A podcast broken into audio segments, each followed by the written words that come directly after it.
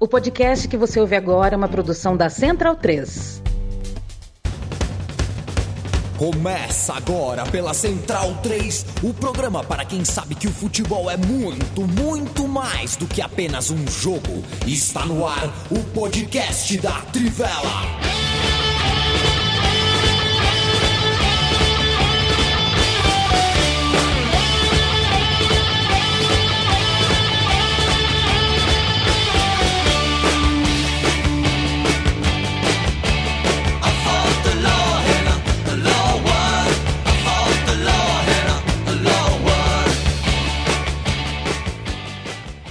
Bem-vindo, bem-vindo, amigo e amiga da Trivela e da Central 3. Hoje é dia 13 de março de 2023. Eu me chamo Leandro Amin. Muito prazer, estou ao lado de Felipe Lobo, Bruno Monsante, Matias Pinto e Leandro Stein. Aparentemente chove pra burro na casa de alguém aí, porque tá vindo. É, Felipe tá chovendo aí, né, Felipe Lobo?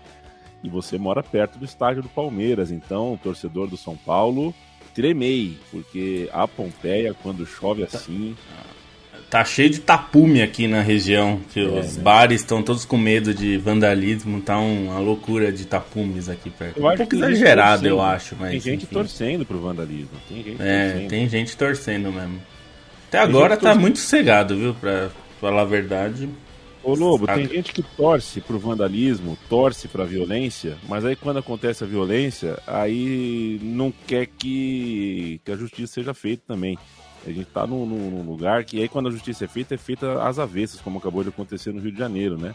É, é, prende gente que não está né, participando, que não participou. Você tem imagem pra caramba, você tem todas as evidências de gente que está com pau batendo na cabeça do outro.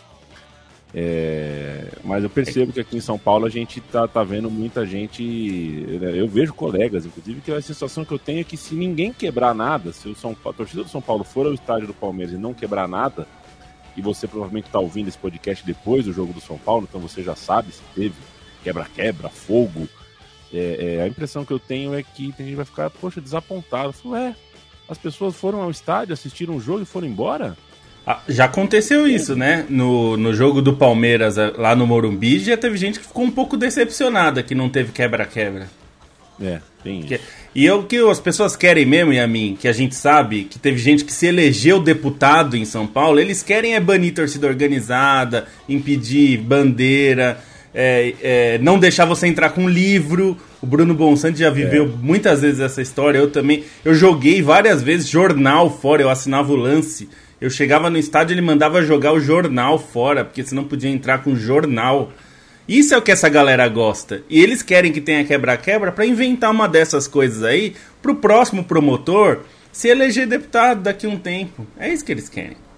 É uma Bruno vez Tive... Não, uma vez tive que esconder o livro num arbustinho aí perto do da casa do Lobo. E tava, e tava lá depois?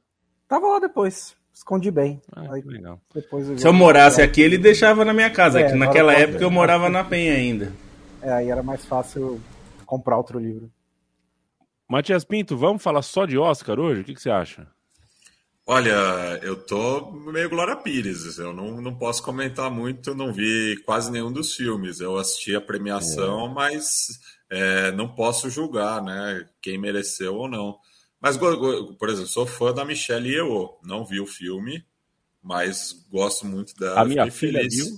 Ou, oh, é. a gente já tem o documentário, como que aconteceu isso? Por que, que ela é casada com o Jean Todd? É, isso, isso eu fiquei surpreso. Eu, eu não sabia disso. chocado.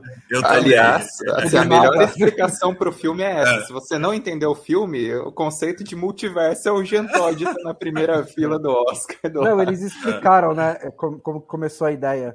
Eu quero colocar minha mãe na Matrix. É. E aí saiu o filme o, o tudo todo lugar ao mesmo tempo ganhou muita coisa. A gente não vai falar naturalmente só de Oscar aqui hoje, é, mas só de né que a gente já falou de violência de torcida organizada. Eu fiquei feliz que ontem na cerimônia do Oscar não teve troca de soco, né? Ninguém deu um tapa na cara de ninguém. É, é bom que assim o próximo Oscar não precisa ser com torcida única nem em Araraquara. O Will Smith perdeu o mando de campo. É, o Will Smith perdeu o mando de campo. É. Leandro Stein, você sabe que eu tô na casa da minha mãe, né? Aí do lado da minha cama tinha umas coisas, uh, umas coisas meio. coisas de, de, do meu tempo. Isso aqui é o começo da minha vida de jornalismo, você tá vendo, que para quem não tá vendo ao vivo, é uma revista da, da UESP, 2008. E aqui, ó, no expediente, tem meu nome, aqui, assessor de imprensa. Sabe quem é o diretor jurídico? Silvio Almeida. Silvio Almeida, hoje ministro. Que honra, hein? Caraca! Isso aí é para guardar mesmo, hein? Ah. Trabalhei com o cara em 2008, veja você, tenho muito carinho. Mas eu peguei mesmo essa daqui, ó. Esse daqui é, é um. É, arranquei do caderno, grampeei. Eu fazia campeonato sozinho, né? Essa aqui é uma Copa do Mundo de 1997, foi disputada em Portugal. Eu que criei os estádios, tudo, o grupo Martim A. Tá nessa. Martim tá nessa. Tá nessa, né? Muito bom, é. melhor fase da vida. O grupo A deu Portugal, Espanha, Colômbia, Canadá. O campeão do mundo, você sabe quem foi, né, Leandro Stein? Boa tarde. Boa tarde. Imagino que o Brasil, né? Ou não? O Brasil, o Brasil. É. E eu lembro que foi roubado. Afinal, eu, eu meti a mão mesmo. Era, foi 3 a 3 Era a Holanda tava ganhando, mas eu, eu me lembro, porque eu me lembro que eu fiz, depois eu fiquei pensando, pô, mas eu brinco sozinho, que roubar sozinho é a, é a coisa mais ignorante que é possível, né? É, mas eu roubei. O Brasil ganhou essa Copa. A próxima Copa tá com um cara que vai para Portugal, inclusive. É, não só, mas vai para Portugal. Leandro Stein, você, você tem quantos reais em pedra de Alexandrita? Zero, um total de zero, e ainda bem, né? Porque assim, é. pô, se, se, os caras não têm para repor 6 milhões Ai, que, que investiu, e, mas tem 2,1 bilhões em pedras de Alexandrita. e, que história, né? Que história. Eu, como já tá rolando aí nas redes sociais, é o, o lobo da Barra Funda, né? O lobo da Barra Funda. Eu amei o áudio, né, do, do Scarpa, né? Achei que, não achei que ia ser otário, fui otário, né? Foi basicamente. É um meme, né? É um meme. Conteúdo, né? Um meme é, ele repetiu o meme do. Repetiu o meme. Nunca achei que fosse ser otário, fui otário. E assim, uma coisa que tá rolando muito nessas discussões é a galera falando, ah, que o Scarpa é metido em intelectual. Assim, o cara, porque ele lê livro, não é que ele quer ser metido em intelectual, as pessoas também estão pesando muito na mão é, quanto a isso. Qualquer um é passível a cair em golpes, enfim, embora esse golpe seja muito absurdo, qualquer um é, é passível. Tenho familiares que caíram em golpes, enfim. É, é, é bom a gente tomar cuidado também e, e, nesse estereótipo, né? Só porque o cara lê livros, ele acaba sofrendo essa estereotipização aí. É, é bom a gente tomar cuidado nesse tipo de discussão também. Perfeito, Leandro Stein. Quero mandar um abraço para o Marcelo Pelica, Fabito Moino, Thiago Tavares, Fábio Rodrigues, Fábio Puentes, uh, Renan Marques, Giovanni Lima, Mágico Bianco, Luiz Guilherme Pereira, Guilherme Oliveira, Dalai Lama, uh, Caio Januário, Caio Doreia, uma dobradinha de Caios aqui, Roma, grande atacante do Flamengo, um abraço, Fábio Rodrigues, já falei, Uh, Emerson Pérez, o Danley tá aqui, grande goleiro, Giovanni Lima Montenegro, Paulo Américo da Cruz, Jonathan Pereira, salve amigos, o ano letivo iniciou e indiquei o site podcast da Trivela para todos os meus alunos do, da EJA, da EJA, de Palhoça, que gostam de futebol. Passei um dia muito agradável em Palhoça, indo para a final da Libertadores. Foi Terra muito, muito bom, né, Bruno Bonsante? Como é que é? Terra do Guarani de Palhoça terra do Guarani de Palhoças. Foi bom aquele dia. A gente jogou ping-pong a valer, né, Bruno Bonsante? Foi, foi bom mesmo. A gente jogou muito ping-pong. Vocês jogaram mais do que eu, eu tava com sono. É, você chegou e fechou. Você chegou, identificou qual era o teu quarto, fechou a porta, puxou um ronco, acordou, comeu duas fatias de pizza, voltou pro quarto, depois saiu de novo, aí sim jogou um ping-pong com a gente. Deve ter ganhado mais do que perdido de mim, porque eu sou muito ruim no ping-pong. é, é, é, eu me lembro de 1997, é, fui jogar numa casa de uma amiga da minha mãe, ping-pong, só perdia, só perdia, e fui jogar com a minha mãe. E achando que a minha mãe ia dar um mole para mim, né? Que nada, só tomei no. A minha mãe deu um couro em mim no ping-pong e foi, foi muito triste. O, o Bruno Bonsante, o Bruno Bonsante só é bom em tênis de mesa, ping-pong ele é ruim. Ah, perfeito. Ah, a gente vai falar do campeonato estadual hoje. Já falamos um pouquinho, né? Já falamos de torcida, do que está acontecendo em São Paulo, no Rio de Janeiro. A gente não vai falar sobre Corinthians e Tuano, sobre Red Bull, uh, sobre semifinal. Inclusive, hoje tem um ótimo Flamengo e Vasco, né? Estou muito empolgado para assistir essa partida, mas a gente vai andar por solo europeu, já que uh, tivemos um, um, fim de semana uh, interessante, de algumas partidas interessantes e algumas outras histórias que merecem destaques. Né, Gary Lineker? É bem importante a gente falar sobre o caso Lineker, porque isso, como dizem aqueles mais emocionados, será é, será assunto em qualquer sala de aula de jornalismo daqui a uns anos. Antes disso, Felipe Lobo, vamos para a Alemanha. É, o Schalke colocou água no chope do Dortmund, o Dortmund estava ganhando, estava conseguindo os três pontinhos e já está virando um costume, né? O Schalke tem sido uh, uh, tem, tem sido mais contundente contra o seu maior rival do que contra os outros uh, adversários que encontra pelo caminho. É, mas o Schalke já vinha se recuperando, né? Num, num, nesse, nesse momento da Bundesliga já dava a sensação de que poderia causar problemas para o Dortmund. É, é, verdade que o Schalke ainda empata muito, né? É, e esse é o problema do, do, do, do Schalke para escapar do rebaixamento. Mas vinha mostrando sinais de recuperação. Então era esperado que o Dortmund não, não tivesse um passeio no parque é, ia sofrer um pouco e sendo mais, ainda mais sendo derby, né, com tudo que representa, com o Schalke sabendo que pô, no ano que tá brigando para não cair de novo, né, o Dortmund pode ser campeão, né, tá brigando ponto a ponto com o Bayern, então tinha uma importância renovada assim do clássico. Então, é, conseguiu empate, era foi, foi um resultado. Nesse caso, foi um empate bastante comemorado é, do, do, do Schalke. É, até, mas... porque, até porque cortou uma sequência de quatro vitórias do Dortmund. É, né, é o Dortmund vinha iniciado muito bem. na pandemia, né? É, do, digo no clássico, né? Quatro vitórias consecutivas no clássico. É, então, o empate com gosto de vitória, até pela maneira como se deu, né?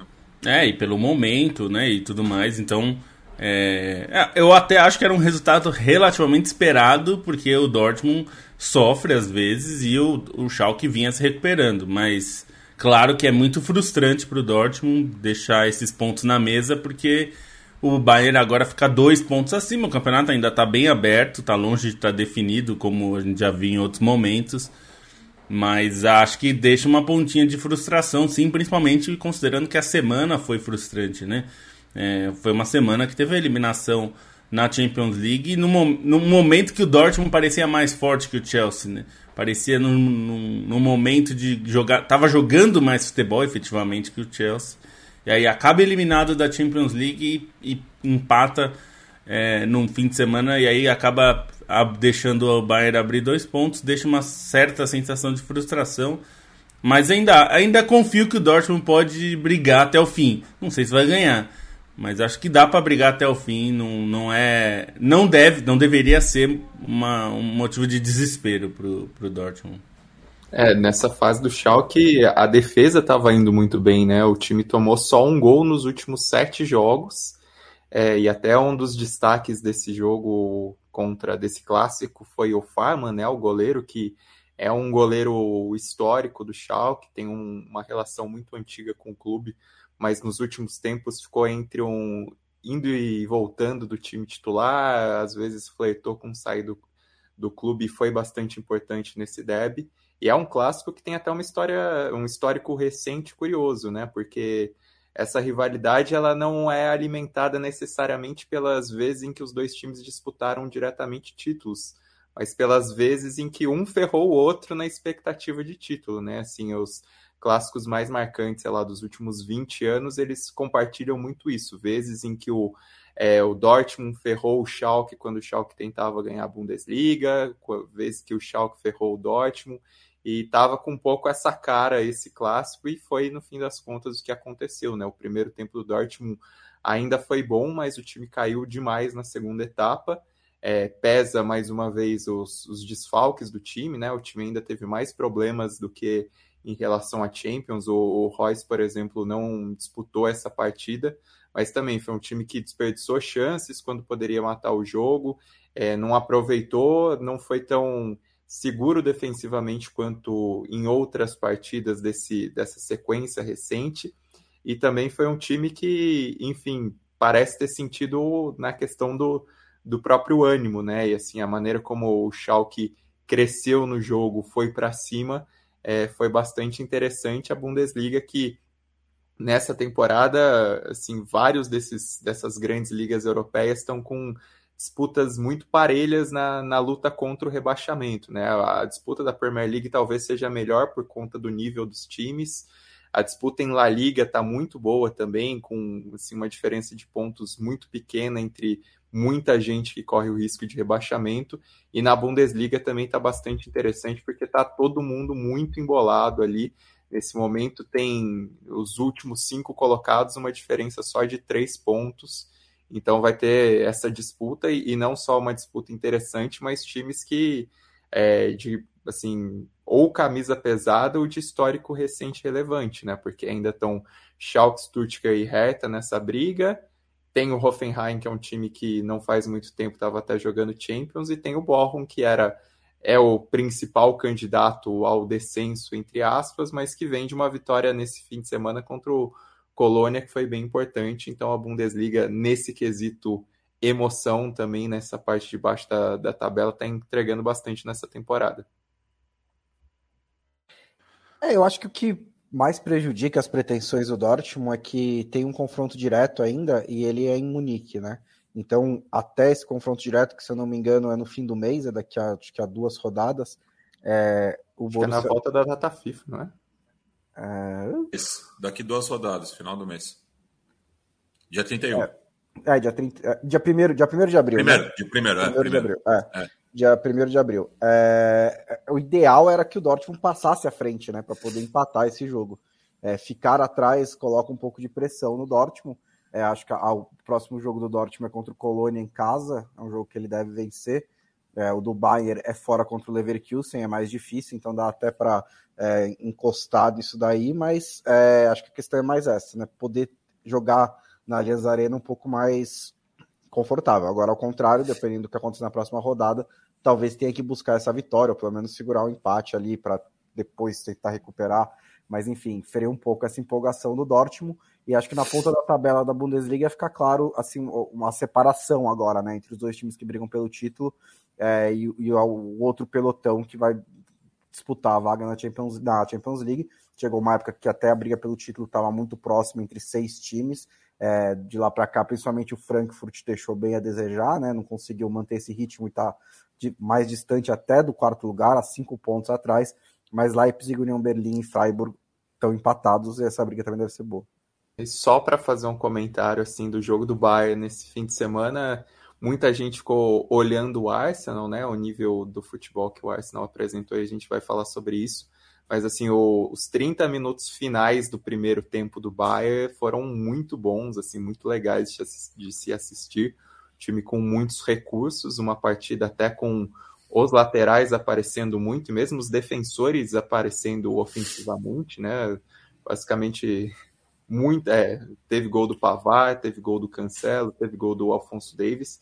E assim, a atuação do, do Cancelo foi muito boa, assim, foi uma até talvez como uma resposta, né? Considerando que ele foi reserva na Champions e aí o Nagelsmann aproveitou essa partida contra o Augsburg para rodar um pouco mais o time, né? Para dar espaço para aqueles que ficaram no banco na Champions para serem titulares dessa vez e o Cancelo aproveitou muito bem a ocasião, assim, fez uma senhora partida, até acho que ele foi o melhor em campo nesse jogo e, e enfatiza um pouco mais como o Bayern tem recursos com esse elenco e também tá com, com gás, né, ainda mais depois de eliminar o PSG, o time entrou com vontade, o Augsburg até abriu o placar e fez mais gols do que se esperava nesse 5 a 3 mas foi um Bayern de Munique ofensivamente, principalmente nesses 30 minutos finais do primeiro tempo, que encheu os olhos. Perfeito. Quero mandar um abraço para o Geografia do Renan. O Renan mandou aqui um cafezão aqui para gente. Vai assistir mais tarde. Obrigado demais. Pedro Spadari Bianco está aqui também. Uh, da onde vem esse sobrenome Spadari Bianco? Da onde será que vem? Difícil pensar em futebol internacional com a Ferroviária caindo no Paulistão. É, mas o time feminino da Ferroviária parece que deu liga, hein, Pedro? Parece que parece que eu gostei do que vi nesse começo de temporada da Ferrinha. Uh, o André Blasileves, que isso é verdade, o importante é que esse título vem para curar o trabalho, uma pena que não vem enquanto o Diego ainda era vivo. Viveremos o momento em que, uh, simultaneamente, o Napoli e a Argentina serão campeões, uh, respectivamente, da Itália e do mundo. Mas a gente fala do Napoli daqui a pouquinho. Primeiro vamos passar pela Inglaterra, Bruno Bonsante.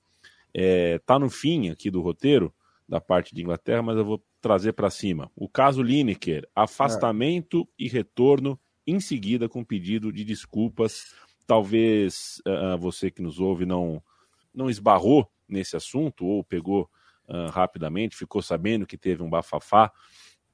É, mas a gente fala agora que já acabou, né? Que, que, que a história foi solucionada, que o BBC voltou atrás, pediu desculpa. Queria te ouvir sobre isso. É, assim, pediu desculpas aos espectadores pelo caos que foi causado, né? Porque foi um fim de semana em que a programação esportiva da BBC praticamente não existiu. É, não só o Match of the Day, que é o principal programa, né? Que é um compilado ali dos, dos jogos, com análise, comentários, gráficos, entrevistas, blá blá blá. É, mas outros programas também foram prejudicados, porque é, ex-jogadores e funcionários da BBC se recusaram a fazer. O programa da Alex Scott na hora do almoço de sábado também teve problema, os programas da rádio tiveram problemas. Até na BBC da Escócia houve boicote depois é, do que aconteceu com o Lineker. E aí a BBC, assim, é, na minha avaliação, recuou. Né? Acho que não está claro isso, mas na minha avaliação foi o que aconteceu, porque é, não mudou nada, né? Do sábado, desde da sexta-feira até agora. É, eles anunciaram a, a, resolução do caso, que a gente até mencionou né, no final da quinta-feira, deixar claro primeiro qual é o caso, é, o Lineker fez um tweet criticando uma nova lei de imigração na Inglaterra, comparando com a Alemanha nazista, né, dos anos 30. A gente até falou isso no fim do programa passado, aí depois a gente até, eu, eu, o Stein entrou em detalhes lá sobre a lei, e o Lineker não estava tão longe assim da, do, do, do, da realidade, né? não foi tão exagerado quanto pareceu. É, mas o e a BBC passou a ser muito pressionada pelo governo dos conservadores, né? Por ser por porque foi uma crítica direta a uma política do governo conservador é, e tentou extrair um pedido de desculpas do Lineker. O Lineker não cedeu e aí na sexta-feira anunciaram a suspensão do Lineker durante o fim de semana enquanto é, se discutia uma nova orientação de, de, de uso de redes sociais para os funcionários da BBC. A questão é que o Lineker, primeiro, não é contratado da BBC, ele é um freelancer, então a gente, né, o mundo maravilhoso dos PJs aí já, já causa um problema para a BBC. É, e, essa, e a política de, de redes sociais da BBC, que ficou mais rígida em 2020, já sob pressão dos conservadores, é, ela se aplica a pessoas que trabalham com notícias e política, né? Não ao Lineker, que é um cara da, do âmbito do esporte. Então havia uma, uma área cinza ali de, de, que você podia discutir se o Lineker realmente quebrou a política ou não, mas assim, depois que ele foi suspenso, ex-jogadores que fazem o Match of the Day também, como o Ian Wright é, e o Alan Shearer, ex-jogadores que poderiam, que não estavam escalados para aquele, aquele sábado, mas às vezes aparecem também, como o Mika Richards, o Germain Jenas, é, e, e praticamente todos os funcionários da BBC de, de esportes falaram: nós não vamos trabalhar por causa de solidariedade ao Lineker. E aí, é, o programa da BBC, o Match of the Day, acabou indo para o ar só um, basicamente uma sequência de clipes de YouTube, né? Três minutos de cada jogo, só com os principais lances, é, só som ambiente, sem locução, sem nada, eles não conseguiram botar nada no lugar. É... Gente elogiando, só para registrar. É, gente... Sempre, sempre, tem, né? Que todo mundo vai falar que acha, não, eu prefiro só o seu ambiente, não gosto dos comentários, só atrapalha e tal. Foi mais, mas... Eu vi gente elogiando que foi mais rápido também, que mais pegou, rápido. viu todos os lances rápido e pôde ir para o pub. É, é bom. É... Esse ganhou o tempo do pub, né? Então, como é que dá para reclamar disso? Aí nessa segunda-feira, eles soltaram um comunicado conjunto dizendo que o Lineker volta ao Match of the Day no próximo sábado e que a BBC vai fazer uma revisão das suas regras de redes sociais, uma revisão independente, digamos assim, né? E, e, e, só que basicamente não muda nada, assim. Por isso que eu acho que recuou, porque essa revisão é uma coisa só que você diz, vai saber que essa revisão vai sair.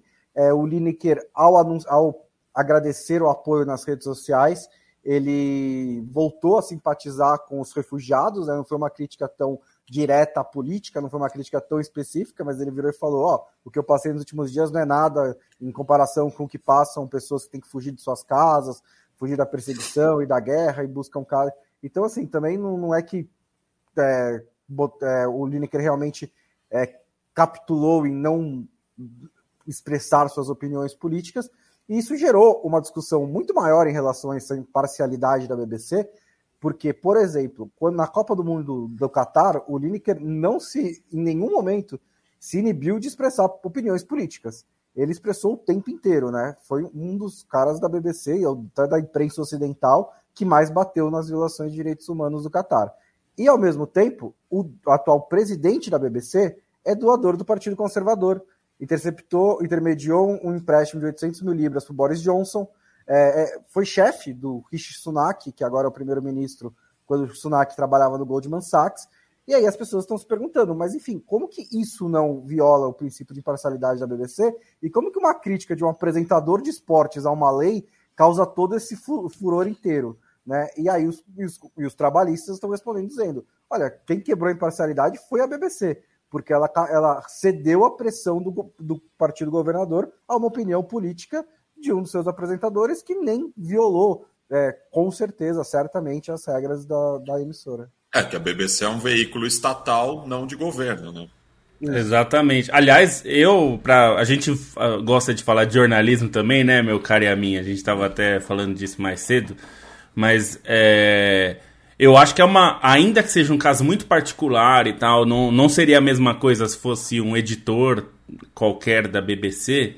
É, mas eu acho que esse, simbolicamente, acaba sendo uma vitória é, do jornalismo, no sentido de que é, esse é um caso que claramente o governo tentou é, interferir na, na BBC de alguma forma para impedir uma opinião que é claramente contrária a eles. Porque o, o, o Lineker falar do Qatar, o governo britânico tá se lixando, pode descer o cacete no Qatar que ninguém se importa.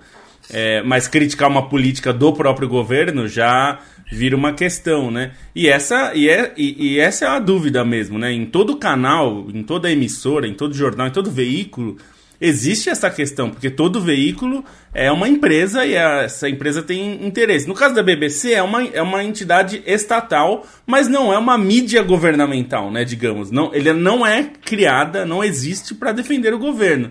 Deve, deveria ser o contrário, para ser né, a tal, essa coisa da imparcialidade. Então, é, é, é impossível você ser imparcial. É, a gente sempre, quem estuda jornalismo já ouve isso, a gente tem que buscar a imparcialidade mas sabendo que a gente jamais vai alcançar, porque a gente tem nossos, é, nossas visões de mundo que é, são baseadas na nossa história, né? no que a gente já viveu. É impossível você dissociar isso.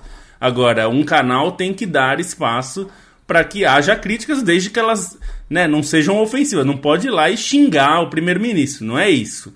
Aí realmente é uma falta de respeito até com a pessoa, com o ocupante do cargo. Agora, criticar nas redes sociais é, uma política de Estado, acho que deveria. É, é, o sonho que uma TV estatal seja assim, permita uma crítica ao próprio governo dentro da sua emissora. Não é o que acontece em 90% das empresas, das mídias estatais, né? É assim, uma emissora como a BBC, ou qualquer tipo de emissora, qualquer tipo de veículo jornalístico, deveria ser a favor do livre debate de ideias, né? E, e aí, fora isso que o, que o, que o Lineker estava falando, você pode até apontar que ele pode ter exagerado no, na maneira como ele fraseou, o que quer que seja, é, vai, vai lá. Mas é, não é um caso para é, ter que pedir desculpas, ter que né, é, dizer desculpa se eu ofendi vocês ou tudo mais, ou ser tirado do ar, ou ser demitido, o que quer que seja. É, é lógico que é, a, a imagem dele, né, como o, ele, é a estrela, é a estrela mais bem paga da BBC, né? Ele é um ex-jogador de Copa do Mundo, ele é um ex-capitão da seleção inglesa, ele é tipo, ele é um, a, talvez a figura mais famosa do esporte da Inglaterra, depois do Beckham. É verdade seja, que ele nunca tomou um cartão? Eu não sei, mas eu não sei se isso Era influenciaria na, na, na é. reação do, do, público, né? É, então é. ele, ele tinha estofo para fazer isso.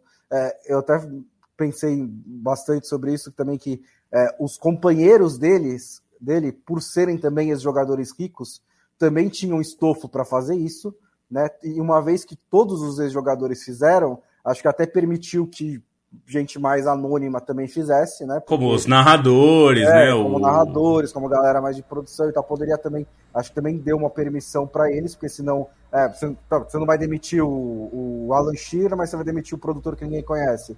Aí é uma segunda crise de RP, né? Porque é, porque aí o Alan Shearer vai falar no ar, vai dar problema, Exato. né? Então, assim, acho que acabou rolando um efeito cascata que, que levou a isso. E é, até os jogadores, que... né, Bonsa? Teve manifestação até de jogadores da ativa, né, defendendo. Não, teve, é, a, a, a, o sindicato dos jogadores né, chegou a dizer que não daria entrevista para a BBC. Alguns times, de fato, boicotaram a BBC durante o fim de semana. Então foi tipo um caos, né? Por uma questão, assim, que dava para ser resolvida de outra maneira. Se eles tivessem ignorado, não tinha dado metade da repercussão, né? Sim, até porque era uma resposta, né? Não era nem é. um, um, comunicado do Lineker, era uma, era uma discussão com outra pessoa que ele falou aquilo. Pois é. Uh, eu tô com um pouco de inconsistência na minha conexão. Pode ser que eu esteja falando de repente por cima de vocês ou demorado um pouco. Vocês me desculpem de antemão, tá? Gladson Rafael, um abraço, deixando o recado e a sua cerveja de sempre aqui. Juan Pablo Matias está homenageando as suas raízes lusitanas. É a família Pinto, Bigorón. Matias Bigodon e o Penteado. Foi legal a discotecagem, Matias, do fim de semana aí? Tudo certo? Foi massa, foi massa. Da hora. Salve lá pro pessoal do, do Sol e Sombra lá. Quando você discoteca no Sol e Sombra, tem que tirar a bandeira do Chico Anísio vestido de ah. Palmeiras ou não? Não, para. É, né? E não precisa de tapume, nada. Gente, que assim, é, enquanto a gente está gravando aqui, tá chegando, as pessoas estão chegando, torcedores do São Paulo estão chegando ao estádio do Palmeiras e bebendo uma cerveja para quem vende cerveja, estão chegando. É, é a mesma lógica de dentro do estádio, né? Você coloca tapume, arame farpado, cachorro, guarda armado, cacetete, é, vai tratar as pessoas como bicho, você aumenta a chance de acontecer comportamentos uh, animalescos. Uh, vamos tratar torcedor de futebol de um jeito menos doentio, porque aí a resposta eu tenho certeza que vai ser mais construtiva do que do que o que a gente tem visto aí. Uh, Pedro Espadari, já mandei um abraço. Olha só, uh, vamos fechar o assunto Inglaterra, meu xará Leandro Stein, falando sobre bola e campo, sobre tudo que o Lineker nesse fim de semana não falou. Né? Ele não pôde conversar sobre a expulsão. O que está acontecendo com esse moço, Casemiro? O Casemiro nunca foi disso. Foi meio acidental, mas foi violento, né? Foi muito violento. Segunda expulsão de vermelho direto do, do Casemiro. Isso condicionou o United a não vencer, ficou no 0 a 0 pelo menos não perdeu, mas acho que para a gente, mais do que a expulsão do Casemiro, tem também a história do Richarlison, né? Uh, o Richarlison que enfrentou com o seu Tottenham um Nottingham Forest sem Gustavo Scarpa e sem Danilo, depois de uma semana na qual ele e o seu técnico trocaram, usaram a imprensa para passar mensagem um para o outro. E aí o Richardson faz o gol e pede silêncio e coloca um pouquinho mais de pimenta no rolê. Bom, só para não perder o gancho da questão cartões, conferir aqui a fonte, inclusive o Guardian diz que o Lineker nunca tomou nem cartão amarelo nem vermelho na carreira. Então, Incrível, algo né? bem curioso. E, e, o Richardson é isso, né? Quando sim, o, o, gol saiu muito cedo no gol, né? É, muito cedo no jogo, o gol anulado dele, você via. É hoje que o Richardson vai querer, enfim, dar a resposta dele, vai querer provar em campo tudo que ele falou, a resposta do, do Conte, que até, enfim, confirmou que ele estava em uma fase, mas tentou botar panos quentes um pouco também. Você via que o Richardson estava num jogo com muito gás, o, o gol acabou sendo anulado por um impedimento mínimo, mas foi uma partida muito boa dele, assim, né? Participou de um gol, depois sofreu um pênalti, depois deu uma assistência, é, teve presente em muitos lances ofensivos do Tottenham, foi muito ativo no jogo. Então, uma atuação maiúscula dentro dessa resposta e dentro daquilo que o Richardson também não vinha é, entregando tanto, né? Não é um jogador de muita vontade em campo, mas os números dele assim mais frios, pensando em gols, em assistências, é, não estavam sendo tão bons no Tottenham. Esse jogo talvez tenha sido o melhor dele no clube, né? Pela maneira como ele participou tanto e por todo esse contexto e um jogo muito importante também. É, pensando em tabela da Premier League, o Tottenham tem jogos a mais, é, uma porque o time diminuiu a diferença em relação ao Manchester United na terceira colocação, né? O Manchester United, como dito, acabou empatando em 0 a 0 esse jogo marcado pela expulsão do Casimiro. E aí, só para entrar na expulsão do Casimiro, nos tempos de Real Madrid, ele era aquele cara que sempre ficava no limite, né, de ser expulso ou não. E aí tem um pouco o peso, enfim, do Real Madrid em questão de, de arbitragem na Espanha. E nesse caso não, tan, não há tanta benevolência na Inglaterra, né? Até acho que as duas decisões de expulsá-lo são discutíveis, mas pesou muito é, a mão do árbitro. Sim, não, foi justo, né? Dava para compreender qualquer decisão e aí fica a imagem do, do Casimiro consternado. E foi um jogo muito bom, né? Um 0 a 0 muito movimentado entre Manchester United e Southampton, em que, enfim, os dois goleiros trabalharam muito, bolas na trave, foi um jogo bastante divertido. E essa atuação do Richardson também tem peso olhando mais para baixo na tabela, porque o Newcastle se recuperou e encerrou uma sequência sem vitórias na Premier League e foi a 44 pontos ao bater o Overhampton mas principalmente o Liverpool acabou perdendo para o Bournemouth, né? Foi um, um jogo um tanto quanto inexplicável se pensar no 7 a 0 da rodada anterior no Manchester United ou então nos 9 a 0 do primeiro turno, mas que simboliza bastante essa oscilação do Liverpool, né? E foi um a 0 em que o Bournemouth foi muito bem, criou muito, teve muito volume, principalmente no primeiro tempo nos contra-ataques. O Atara, assim, foi um um pesadelo para a marcação do Liverpool. O Salah perdeu o pênalti bizonhamente. Então, dentro desse contexto, dentro de toda essa disputa da Premier League, foi um resultado é, bastante positivo para o Tottenham. Outro time dessa briga por Champions que, enfim, saiu com um resultado bom foi o Chelsea, né? Que parece pegar embalo pela classificação na Champions e ganhou do Leicester. Foi um 3 a 1 não foi um jogo tão fácil assim, né? O Leicester também teve momentos em que flertou ali com a possibilidade de vencer, mas o Chelsea teve muita capacidade, teve muito é, volume de jogo, criou bastante e o ataque, enfim, parece se mostrar mais efetivo. E aí na parte de cima da tabela, só para fechar, a atuação do Arsenal merece destaque, porque o primeiro tempo do Arsenal foi das melhores coisas da rodada nesse fim de semana e das melhores coisas do Arsenal nessa temporada tão boa, né? Os 3 a 0 sobre o Fulham. Foi uma atuação com muita, assim, jogadas plásticas, contra, é, construções muito boas, entrosamento entre os jogadores. Trossard se destacou com três gols, mas assim é difícil falar quem não foi bem no jogo. O Martinelli foi muito bem, é, o Odegar foi muito bem, muita gente produzindo parte, muita gente produzindo bastante um jogo marcado principalmente pela volta do Gabriel Jesus, né? Depois de, enfim, machucado desde a Copa do Mundo, voltou no final e voltou bem, até quase marcou um gol, deu trabalho ali, fez boas jogadas.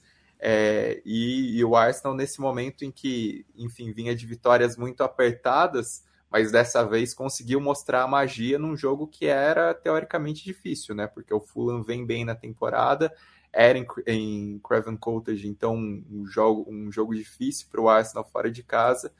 Conseguiu essa vitória contundente numa rodada em que o Manchester City, por outro lado, sofreu para ganhar no 1 a 0 ali, é, com gol de pênalti do Haaland, ganhar de 1 a 0 do Crystal Palace, que não vem bem.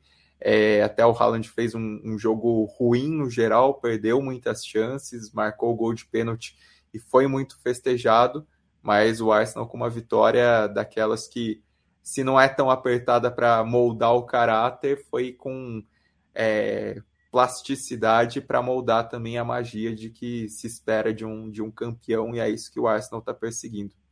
Eu quero mandar um abraço para o Matheus Cremonese, chegou um pouco atrasado, mas é só por no começo de novo, viu, companheiro? Você pode recuar ali.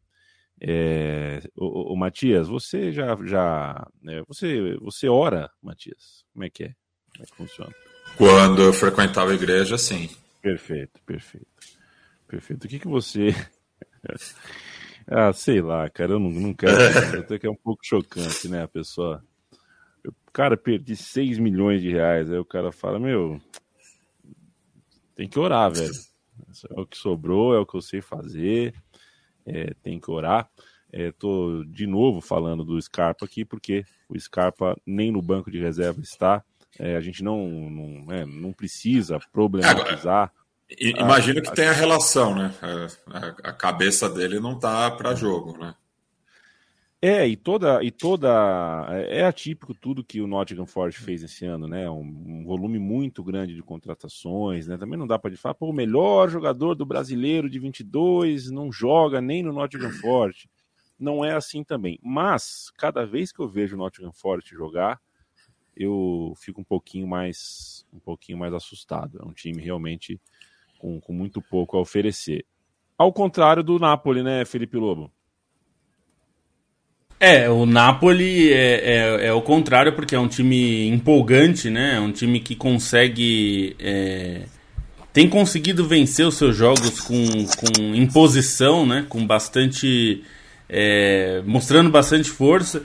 E desde esse jogo contra a Atalanta mesmo no primeiro tempo já mostrou mais disposição e conseguiu dominar a, a Atalanta.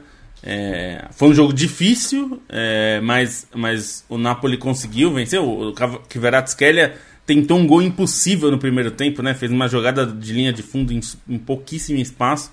Tentou fazer o gol praticamente da linha de fundo, assim, até reclamaram, acho que foi o Oz Henrique que reclamou com ele, pô, toca a bola, né? Tá na linha de fundo. Mas uma vitória muito boa, ainda mais pensando pro Napoli, né? Que a Inter, que era a segunda colocada, já tinha perdido na sexta né? E Roma e Lazio, que não estão exatamente na disputa, né? Não, mas dos, dos, times ali do topo da tabela é, também tropeçaram, né? O Napoli, é, a Lazio empatou e a Roma perdeu em casa do Sassuolo, que é mais um capítulo da emocionante saga romanista de ganhar da Juventus e perder da Cremonese, e agora perde do Sassuolo em seguida. Quer dizer, em sanduíche, uma vitória do, contra a Juventus com duas derrotas inesperadas, né? É, então, é, é, o Napoli vai ficando muito perto do título e, e agora é, até, a, até os mais, é, digamos, precavidos torcedores que não querem gritar gol antes, né? Não querem comemorar antes. Acho que a essa altura tá difícil para esses não comemorarem porque tá muito claro que não tem time é, para bater o Napoli, né, na, na, disputa do título. Não tem nenhum time tem consistência para isso. Talvez se a Juventus não tivesse perdido os 15 pontos, porque tá um pouco embalado, ganhou de novo. Sim, seria difícil, mas é, nesse momento, eu acho que o torcedor do Napoli nesse momento, meu caro mim, está em Nápoles, assim, com aquele sorrisinho no, no rosto. Sabe quando você pergunta, ah, vocês já são campeões, que isso, já era. Ele dá aquele sorrisinho. Não, que a gente ainda não. Não precisa, precisa de mais um pouco, mas já fala sorrindo. Então já tá um pouco assim. E acho que a disputa, como a gente até já tinha falado aqui, a disputa mesmo é pela vaga na, as vagas na Champions, né? Que vai ficar bem apertada aí, porque a gente não tem nenhum time realmente confiável entre esses todos que estão ali na frente.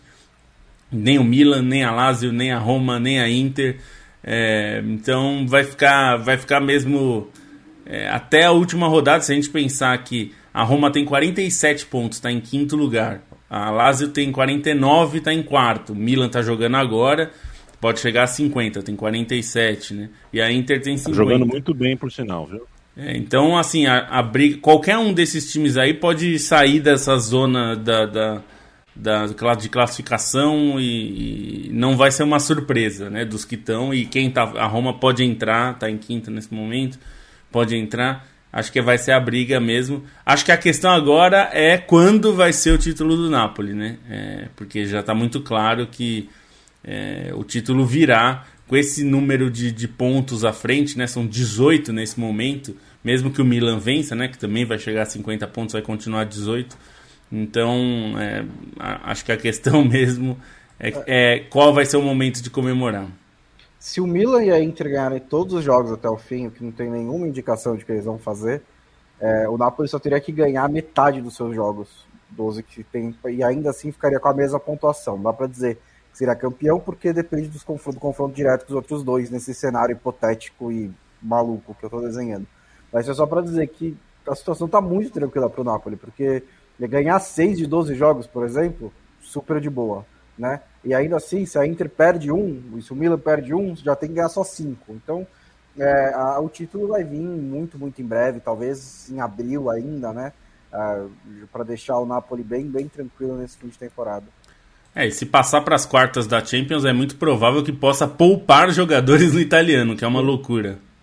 É, o que, que ia falar era justamente isso. O Napoli, a, a, briga agora é pensar na Champions, é saber manejar essa motivação é, para jogar Champions, porque, assim, olhando na temporada de uma maneira geral, você pega no máximo dois, três times que, que jogam no nível do Napoli, sendo muito bonzinhos, assim, equiparando, sei lá, talvez o Arsenal e talvez o Benfica para tá, para estarem apresentando tudo isso, mas o, o Napoli é aquele time que enche os olhos, que mantém uma consistência independentemente do adversário, independentemente da competição, é, tem muitos recursos individuais e parece que, que leva isso para Champions também, né? É, enfim, a, a, fase de grupos que o Napoli fez foi um negócio absurdo, a maneira como já ganhou a saída do Frankfurt também foi uma, uma facilidade bastante gritante. Por bola, o Napoli tem que estar entre os favoritos da Champions, até porque o Arsenal não está.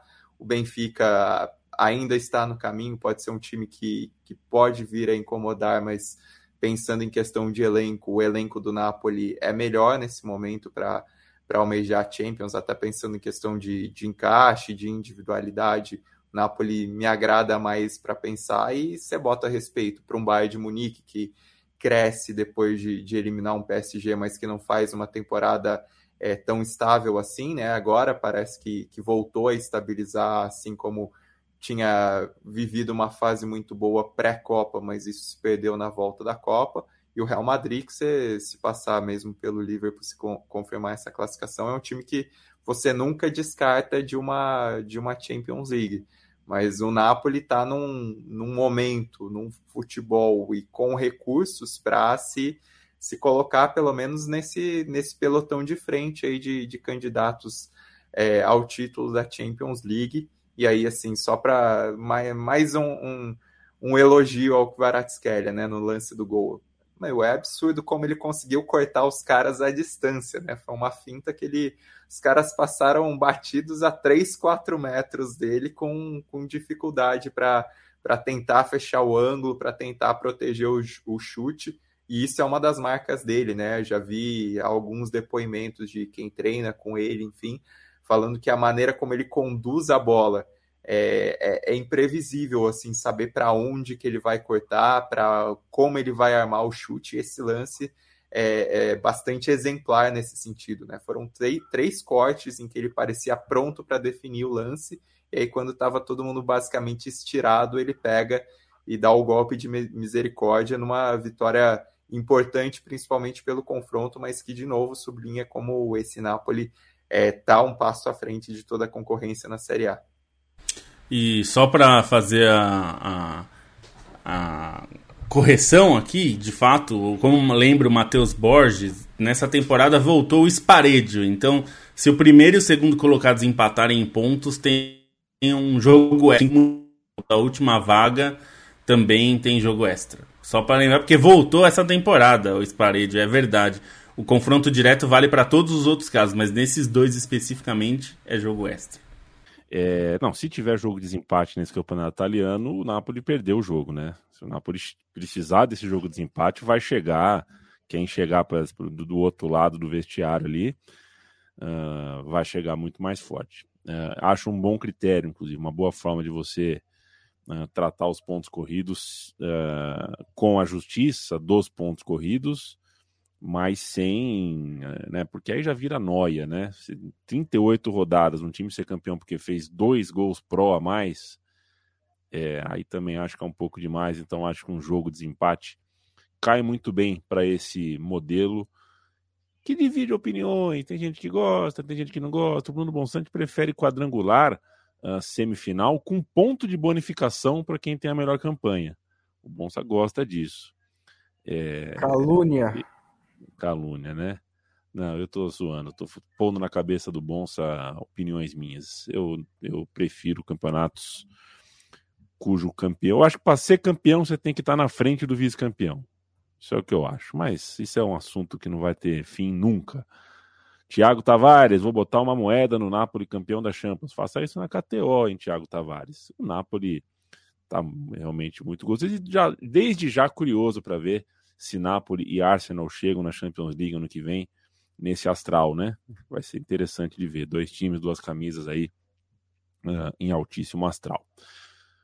A gente tem mais um bocadinho de tempo aqui, dá tempo da gente falar de campeonato espanhol. Nesse momento, Girona e Atlético de Madrid empatam em 0 a 0 tá no intervalo enquanto a gente grava, mas nenhum nem outro, e no caso era o Atlético de Madrid, que a gente poderia esperar, cobrar que tivesse mais lá em cima é, nenhum nem outro mudam a realidade, que é uma realidade alvissareira, né, senhores? A realidade é que o campeonato, faltando 13 rodadas, uh, tem. Uh, a, gente, a, gente, tem o que ver no, no, no, no campeonato. O Real Madrid conseguiu uh, uma virada. O Vinícius Júnior, quando não é no coletivo, é no individual, né? Realmente tem sido muito difícil encontrar uma solução para neutralizar é, o Vinícius Júnior e o Barcelona jogo muito legal de ver, é por isso que eu estou fazendo essa manchete aqui, né? Tem coisa legal para ver no Campeonato Espanhol, porque o Barcelona tomou um amassinho, tomou um sufoquinho, bumba, fez 1 a 0. Tomou outro sufoquinho, tomou outro amassinho, tomou o gol de empate no finalzinho, aos 45 do segundo tempo, veio o VAR e Zupt tirou o gol do Bilbao, um jogo muito grande. A diferença pode parecer grande no momento, a diferença é de uh, nove pontos, né? Diferença de nove pontos é bastante coisa, mas tem confronto direto, vai saber. É, tem o confronto direto, inclusive na próxima rodada, né? Então, enfim, é o, é o que botou um pouco, acho que até um pouco mais de pimenta nessas partidas, né? O Real Madrid teve dificuldade contra o Espanhol, o Espanhol marcou muito cedo e também foi um, um baita de um golaço, né? Mas tem, tem essa capacidade do Real Madrid com Vinícius. Foi um gol até muito parecido com o do Liverpool, né? Aquele que, enfim, reacende o Real Madrid contra o Liverpool. Achei que o Vinícius Júnior fez a mesma coisa contra o Espanhol. E aí o, o passe de trivela, o cruzamento de trivela do, do Chouameni foi sacanagem. Mas o, o grande jogo da rodada foi o Barcelona e Atlético Bilbao. É, o Atlético Bilbao é até curioso, né? Que não necessariamente é, faz partidas muito boas contra esses adversários de meio, parte de baixo da tabela, mas quando pega Real Madrid e Barcelona, assim, a quantidade de, de partidas parelhas, como se tivesse também disputando o título, é muito grande, ainda mais em San Mamés. É, foi um jogo em que o, o Atlético Bilbao merecia sorte melhor, não merecia a derrota, mas o Barcelona tem essa defesa muito forte, né? Teve dessa vez o Rafinha pelo segundo jogo consecutivo com esse papel decisivo. É, tem o Ter Stegen fazendo uma temporada que talvez seja a melhor da carreira dele, né? Até acho que, que ele teve momentos muito bons no passado, assim, de estar tá entre os melhores do mundo, mas em temporadas recentes ele até chegou a cair um pouquinho e essa temporada talvez seja até superior do que as melhores dele no passado, tá fazendo muitas defesas decisivas e um jogo que ficou bastante marcado também por, pela discussão de arbitragem, não apenas por esse lance do gol, mas também do gol anulado, né, do, do Atlético Bilbao, do Iñaki Williams, mas por toda a questão do caso Negreira, de, principalmente depois que a justiça espanhola oficializou o indiciamento do Barcelona por corrupção. É, teve protesto nas arquibancadas, né? E vários jogos do campeonato espanhol nas últimas semanas, e ainda mais agora, estão rolando protestos contra o Barcelona. Nesse jogo do Atlético Bilbao, uh, os torcedores lançaram notas de mentirinha com escrito máfia, com, com o escudo do Barcelona, fizeram outras ações bem parecidas do tipo em jogos de outros times, se não me engano, do Sevilha também teve uma nota com o rosto do, do Laporta, e aí quando anulam esse gol, volta o caso à tona, e aí volta uma, é, vem uma pressão até maior da torcida do, do Atlético Bilbao. O próprio Muniain faz gestos em campo sinalizando é, essa questão, aludindo né, a questão da arbitragem. Depois o Iñaki Williams nas redes sociais também é, fez um, um comentário, uma postagem em que ele só deu uma risada, não, não comentou nada mais, mas fica subentendido isso e, e é um momento pro Barcelona de muita pressão ao redor desse caso, né? Porque Assim, é um, um caso bizonho em que o Barcelona pagou por 18 anos para o vice-presidente da arbitragem é, por serviços, entre aspas, de consultoria e não tem nada claro sobre isso. O Barcelona não fornece nenhum tipo de relatório, os treinadores não sabiam é, desses relatórios de consultoria, então, assim, existem indícios claríssimos de fraude. O próprio Real Madrid, que, enfim, estava de, mão de mãos dadas com o Barcelona em vários e vários episódios de bastidores, inclusive contra a La Liga, dessa vez até se manifestou é, que vai se apresentar como das partes prejudicadas, então tem esse rompimento também de, de Real Madrid e Barcelona que pode até ter consequências maiores sobre esse fiapo de Superliga. É mais um, é um golpe na Superliga. E, e, o Barcelona, todo jogo no Campeonato Espanhol agora, isso vai vir à tona, principalmente quando tem uma, uma decisão de arbitragem que influencia tanto, né? Foi um toque de mão ali que é, não me parece tão claro na jogada, é, deu muita margem à discussão, né? Mesmo revendo o replay, eu não, não achei tão conclusivo quanto o árbitro achou, até vi discussões na imprensa espanhola sobre isso, sobre não ser tão conclusivo, e o Barcelona vai ter que lidar com isso, né? Vai ter um, um ranço muito grande sobre o Barcelona enquanto esse, esse processo corre na justiça. E, e só antes, se vocês quiserem acrescentar só um, um, adendo também de rodada do Campeonato Espanhol, até comentei como tá bacana né, essa disputa na parte inferior da tabela, porque a diferença entre o 19 colocado e o décimo é de apenas sete pontos, então tem muita gente ali é, na briga pela sobrevivência e dois times que têm muito peso, que correm esse risco, venceram, né? O Valência parece começar a dar uma, uma guinada agora que o Baraja assumiu o comando técnico, foi para a terceira vitória nos, nas é, para a segunda vitória nas últimas três rodadas contra o Osasuna, que é um time que vem bem no campeonato, acabou saindo da zona de rebaixamento. O Sevilha entrou nessa nessa rodada depois que o, que o Valencia tinha saído, mas logo depois teve um confronto direto com o Almeria, conseguiu virar num jogo bastante difícil também, é, até saltou para a 13 terceira posição, escapou bem da zona de rebaixamento, mas tem uma disputa bastante parelha nisso, é, um, é uma das grandes atrações também do Campeonato Espanhol nessa temporada. Perfeito, meu xará. Quero mandar um abraço pro Leonardo Vavassori. Quero mandar um abraço, quer ver? Também para o Marcelo. Marcelo Vieira, muito obrigado pelo carinho, pela atenção. Ele, Marcelo Vieira que trouxe para o Atlético Mineiro e eu quinta-feira estava com a camisa do Cruzeiro aqui, né? E não pode, né? Não pode. É. Aí, gente, um abraço para você e um abraço para todo mundo que passou essa hora com a gente. Matheus Borges aqui, Ter Stegen 19 foi o melhor. Ele e o Messi carregavam o Barcelona, expedido neto. Podemos dizer que o Xavi é um discípulo do Simeone? Não, né? Podemos dizer. Menos também, né? É, mas assim, a base da, do sucesso desse Barcelona é a defesa. É, inclusive em vários modelos, assim, não é só a defesa no sentido Simeone de retrancar e contra-atacar, mas é um time que também com a bola se defende muito bem, né? Do estilo do, do, do, do de troca de passes do Chave, mas é, está mostrando que sabe também quando é, o famoso saber sofrer, né? O, o Xavi até falou isso depois do clássico contra o Real Madrid pela Copa do Rei, que foi um desses jogos em que o Barcelona teve que resistir a muita pressão. Aconteceu isso novamente contra o Atlético Bilbao. Pela qualidade das chances e pelo volume das chances, não dá para dizer que foi uma apresentação coletiva de defesa maravilhosa do Barcelona, mas aí apareceu o Ter Stegen para salvar. O problema do Barcelona está sendo o ataque. Até porque o Lewandowski, no final, depois da Copa do Mundo, deu uma queda de rendimento bem brusca. E aí, por, por, por exemplo, está aparecendo o Rafinha, é, que está fazendo meio que a trajetória contrária. Né? Ele começou a temporada dele no Barcelona um pouco mais apagado e agora está sendo decisivo, está sendo importante. E o, o, bom momento que o Barcelona vive também tem muito a ver com é, a, a base, né?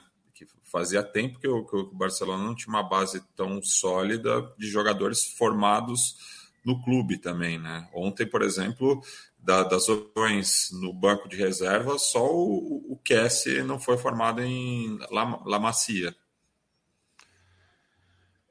Perfeito. O Matheus, inclusive, disse aqui, né? O Messi carregava. O Matias achava, viu, Matheus, que o Messi em 2019, o Matias chegou para mim e falou: Cara, o Messi é simples, cara. É, mar... é marcar a esquerdinha.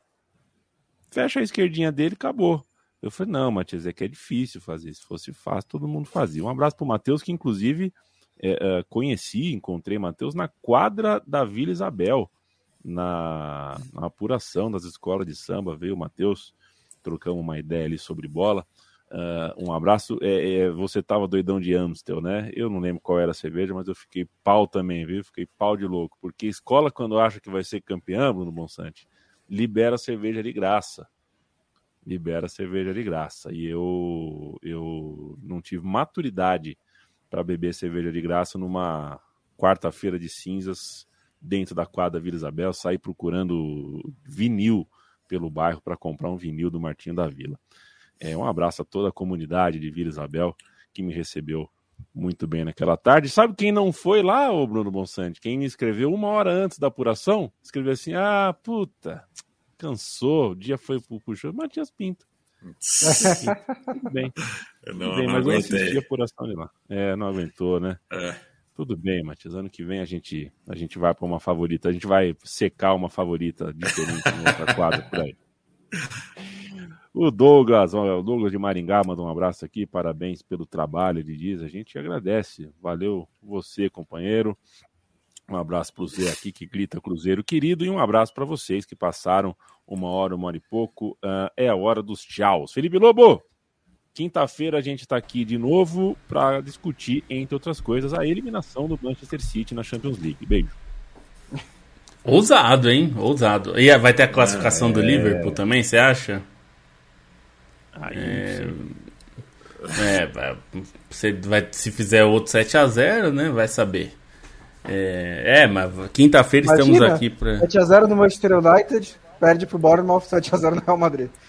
Tipo, Vai saber, né? Vai saber. É, mas estaremos aqui para falar do que rolou e tem classificações, tem duelos bons também de definições boas na Liga Europa também. Então vamos falaremos sobre tudo isso aí na quinta-feira.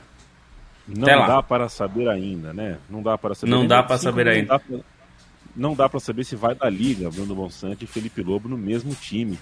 É, Ah, então te- vai ter no- isso pela primeira vez na, na Copa Jorge Campos. Deve- Primeira vez. Racha É, na trivela, vai ter racha. Aí, na. Reginaldo, valeu, um abraço para você. Reginaldo Cânia mandou, mandou uma mensagem muito gentil aqui. Obrigado, companheiro. Bruno Bonsante, vai na Eu? manha, porque o capitão do seu time é o Felipe Ah. Lobo e ele é um capitão É. temperamental. Um beijo. ele é. Nada, né? eu sou um Ele cara é- tranquilo. Grita com todo mundo. né? Tem uma relação horrível com o Lobo, né? Então acho que vai ser um. É. um- vai ter rolar muito atrito nesse jogo. é, até quinta-feira. Matias Pinto, eu mandei um e-mail para KTO em teu nome, falando que tá na hora já de mudar, porque é, já são vários dias que eu assisto pelo, pelo que assisto, né? Eu acompanho os jogos pela KTO e o Chacarita na KTO tá escrito Chacatira, é, não Chacarita. E É. inclusive ontem, dois gols no fim, né? É, Foi. o placar aos 42 Golaço. um. E, e tá na hora de mudar, né? É Chacarita, É. não é Chacatira. Chacarita. Beijo. E, e que muita gente também, quando vai escrever, escreve chacaritas no plural. Não. É. Chacarita no singular. Uma pequena chácara. É, mas é que quando o Júnior é no plural, a gente É. né? é, É que daí É tem o Argentinos Júniors e tem o Boca Exato. Júnior. Mas o Boca é no, singular, o Argentinos é no plural. Mas tem que. Exato. É. É, eu vou passar a chamar agora o Boca de Bocas. Bocas Júnior. Bocas, Bocas Júniors, várias bocas. Boca Júnior. O filho do o filho da Boca Rosa com, com o Fred O- dos Impedidos, né? O Fred que não é Fred. Que não é Fred, exatamente. E que vai ah, a, a passos largos rumo à sua eliminação no reality show de Curicica. Ah, do qual a gente está sendo, inclusive, valente aqui de não esbarrar. Também porque o assunto não está rendendo mais tanto assunto, né, Felipe? Não está tão legal assim. Leandro Stein, beijo para você. Beijo até quinta. Se Deus quiser, ele há de querer, meu xará. E quinta-feira a gente já saberá se o São José fez nove vitórias seguidas. São José 28 vitórias consecutivas, sete delas por 1 a 0 Tá na hora, e eu, um torcedor, o Lucas Barbosa, quem manda um beijo, ouve a gente, encontrei ele no estádio do São José, ele falou, puta, mas tá na hora de perder um joguinho, empatar, né? Porque é verdade. É, se o ônibus não passou é porque ele vai passar, né? É, eu não gosto dessa coisa de, de, de, invencibilidade, porque se você não perdeu nos últimos 10 jogos, é porque a derrota está perto. E não é hora de perder na hora da reta final. Agora pode até perder um joguinho ou outro. Trivela.com.br, você acompanha lá dentro todo dia toda a produção da redação da Trivela. apoia.se barra Central 3, o financiamento coletivo do estúdio, parceria de muitos, muitos anos e com podcast ou sem podcast, com Central 3 ou sem Central 3, com Trivela ou sem Trivela. Lobo, Bonsante, Stein, Matias e outros tantos que já passaram por esse time, por esse rolê aqui nosso, amigos que levarei para a vida. Quinta-feira a gente está de volta com mais uma folia futebolística. Beijo.